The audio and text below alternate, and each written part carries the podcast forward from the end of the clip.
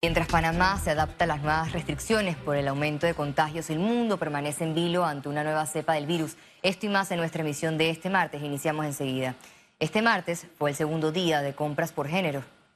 Desde muy temprano los hombres salieron a los centros comerciales y establecimientos a nivel nacional para hacer compras tras la nueva restricción del Ministerio de Salud para evitar la propagación del COVID-19. Al igual que ayer, algunos locales incumplieron la norma y permitieron el ingreso de mujeres.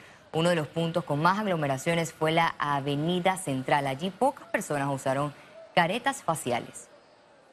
Hay muchos casos ahora mismo, demasiados casos, y la gente está entrando mucho al supermercado, el transporte, el tren, y no llevan las máscaras como, como es debido para montar el bus o andar por la calle. Definitivamente que lo veo de manera correcta, ya que eso es parte de de esta de, que nos pueda la restricción sobre la pandemia, así que yo considero que sí está muy bien. El ministro de Salud reiteró este martes el inicio de los cercos sanitarios y la potestad de las fuerzas de seguridad de sancionar a aquellos que incumplan las normas. Recordemos que el cerco sanitario se instala mañana a las 5 de la mañana. Se les recuerda a todos que el toque de queda es a partir de las 7 de la noche.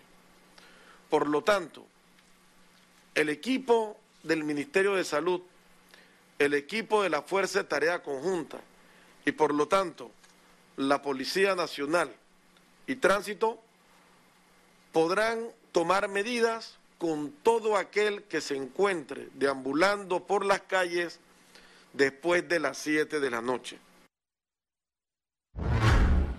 La positividad de pruebas COVID-19 en Panamá se mantiene en una meseta del 19%. Veamos en detalle las cifras del MINSA. El reporte epidemiológico de este martes totalizó 217.202 casos acumulados de COVID-19. 3.164 suman los nuevos contagios por coronavirus. 1.784 pacientes se encuentran hospitalizados, 168 en cuidados intensivos y 1.616 en sala. En cuanto a los pacientes recuperados clínicamente, tenemos un reporte de 176.428. Panamá sumó un total de 3.632 fallecidos, de los cuales 35 se registraron en las últimas 24 horas. El Instituto Conmemorativo Gorgas realizará muestreo para determinar si hay presencia de nueva cepa de COVID-19 en Panamá. El muestreo se realizará durante esta semana y se desarrollará en los sitios donde se ha registrado un aumento de la transmisión del virus. El movimiento Todo Panamá amplía programa de atención domiciliaria a pacientes con COVID-19 en los corregimientos de Parque Lefebre, Pueblo Nuevo, Río Abajo, Betania, Pedregal, entre otros. Pero hemos calculado que en los próximos dos meses, diciembre y enero, los meses más críticos, y con este repunte de casos, que vamos a estar atendiendo más de 8.000 pacientes adicionales y que a través de la atención médica eh, de telemedicina y para los pacientes que se complican, la atención directamente en sus casas, vamos a poder evitar que aproximadamente 600 pacientes adicionales tengan que ir al sistema de salud y tengan que ocupar una cama, las cuales están tan escasas en este momento. El Ministerio de Salud entregó pantallas eh, espaciales a, a la Arquidiócesis de Panamá. Las 2.000 pantallas entregadas forman parte de las acciones que se implementan para frenar la cadena de contagios por el COVID-19 y serán distribuidas a las comunidades más afectadas por la pandemia. En estos momentos urge también la protección de la pantalla facial, tanto en los actos litúrgicos, cuando voy en, en, el transporte público, cuando asisto a algún centro comercial eh, donde exista mayor aglomeración, es necesario nunca dejar también ahora la pantalla y que podamos acostumbrarnos que, que ella también va a elevar el índice de protección. El caso Pinchazos Telefónicos tiene nueva fecha de juicio oral para el 22 de junio del 2021. Los querellantes se preparan en el proceso que se le sigue al expresidente Ricardo Martinelli por escuchas ilegales. y solicitarán la pena máxima de ocho años por interceptación de comunicaciones y vigilancia sin autorización judicial. La acción penal dentro del caso Pinchazo prescribe en diciembre de 2021, por lo que nosotros sentimos que eh, era, era meritorio incluso haber fijado una fecha mucho más anterior a junio del 21. Esta eh, fijación de la audiencia, como te dije, solo confirma esta persecución política contra Ricardo Martinelli. La nueva fecha no agrada a las partes involucradas. Eh, la fecha llega un poco tarde. Nosotros esperábamos que se nos fijara una fecha para los primeros meses del año 2021. Si las audiencias para fijar nuevos juicios, de nuevos juicios, la, la agenda, perdón, para fijar nuevos juicios, está en este momento por hasta mayo del 2022, como de repente aparece una audiencia para Ricardo Martinelli en junio del 21. La asistencia de Martinelli a la audiencia de juicio está en entredicho. Eso no es un hecho consumado. Vamos a hacer uso de todos los recursos legales que la ley permite para parar esa arbitrariedad. Yo no descarto que se presenten acciones dilatorias. Sin embargo, es una obligación de los órganos de justicia que se rechacen las acciones que tengan por mérito solamente dilatar el proceso. En noviembre, el Tribunal Superior de Apelaciones anuló la sentencia de no culpable a favor de Martinelli con fallo del 9 de agosto de 2019. Félix Antonio Chávez, Economía.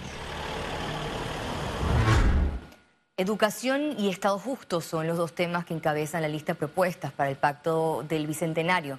En 26 días de lanzamiento de la plataforma Ágora acumula 1.490 iniciativas. Un 16.98% eh, de las propuestas está en, el área de la educación, en, ese cierre de brecha en el tema educativo que es tan importante y tan transformacional si lo podemos lograr.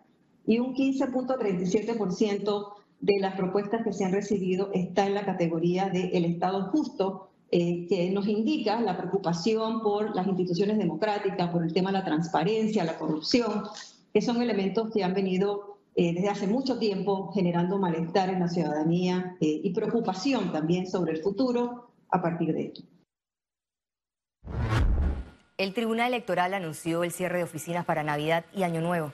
La entidad señaló que el cierre será del 24 al 27 de diciembre del 2020 y el 31 de diciembre al 3 de enero del 2021. Indicó que las inscripciones de nacimientos y defunciones se realizará solamente en caso de urgencia. Economía. El desempleo y el trabajo informal en Panamá aumentaron debido al impacto de la pandemia. Le mostramos las cifras. El Instituto de Estadística y Censo de la Contraloría General de la República reportó la tasa de desocupación más alta de los últimos 20 años en Panamá. Incrementó de 7.1% en 2019 a 18.5% en 2020. En la métrica del 2020, eso subió a 371.567 personas desocupadas. Mientras que el trabajo informal aumentó 52.8%. Nosotros teníamos eh, en el mercado informal en el 2019 716.113 personas que de alguna manera se procuraban sus ingresos, pero desde el punto de vista de la informalidad, del empleo informal. Hoy, a través de los hallazgos de la encuesta del mercado laboral eh, panameño eh, telefónico, tenemos que eso subió a 777.162 personas que están en el mercado informal. A los empresarios les preocupa estas cifras y cuestionan dónde están las ayudas financieras. ¿Hasta cuándo puede también eh, la economía nacional soportar el pago de bonos de 100 dólares? Parece poco, y eso es poco, para mí es poco. Sin embargo, critican que luego de más de seis meses de cierre, solo les den tres meses para reactivar el 100% de los contratos suspendidos. Y nos dicen que en algunos sectores tú tienes que contratar, por ejemplo, en enero, 20% de trabajadores adicionales. Lo pregunto, ¿cómo el Ministerio de Trabajo sabe la capacidad que yo como empresario tengo si además restringiste y cerraste en diciembre el mes en que yo iba a poder tener un poco más de, ingresos. Ciara Morris, Econews. Los hoteles aclararon a los clientes que pueden mantener sus reservaciones para fiestas de fin de año, pero con restricciones. Sí se va a poder. Sin embargo, quiero hacer la aclaración de que no vas a poder estar en un hotel haciendo una fiesta, ni gozando de una fiesta, sino que simplemente vas a poder estar con tu familia, ¿verdad? Eh, en tu burbuja, eh, pues esparciendo, pues estando, estando en, en, un área determinada, eh, sin libar licor, me explico, con las, con las regulaciones pertinentes, porque uno, hay personas que viven en apartamentos y que están eh, cansados de estar encerrados y necesitan pues estar en áreas abiertas. Entonces, esta es la oportunidad. Eh, las playas, tengo entendido que sí están cerradas, pero quiero que sepas que aquí, producto de esa falta de comunicación, muchas personas no tenían muy claro el panorama y todo el mundo empezó a cancelar. La industria turística pidió al Ejecutivo decretar medidas especiales para el traslado de turistas durante las restricciones de Navidad y Año Nuevo. En un comunicado, la Cámara de Turismo de Panamá señaló que le preocupa las limitaciones de circulación porque afectarán a los turistas que con anterioridad compraron servicios con hoteles y giras en Panamá. El gremio solicitó permitir los traslados de estos visitantes internacionales a nivel nacional a través de empresas tour operadoras registradas. Esto con el requisito de portar su debida documentación y sin detenerlos o devolverlos en cercos sanitarios y puntos de control.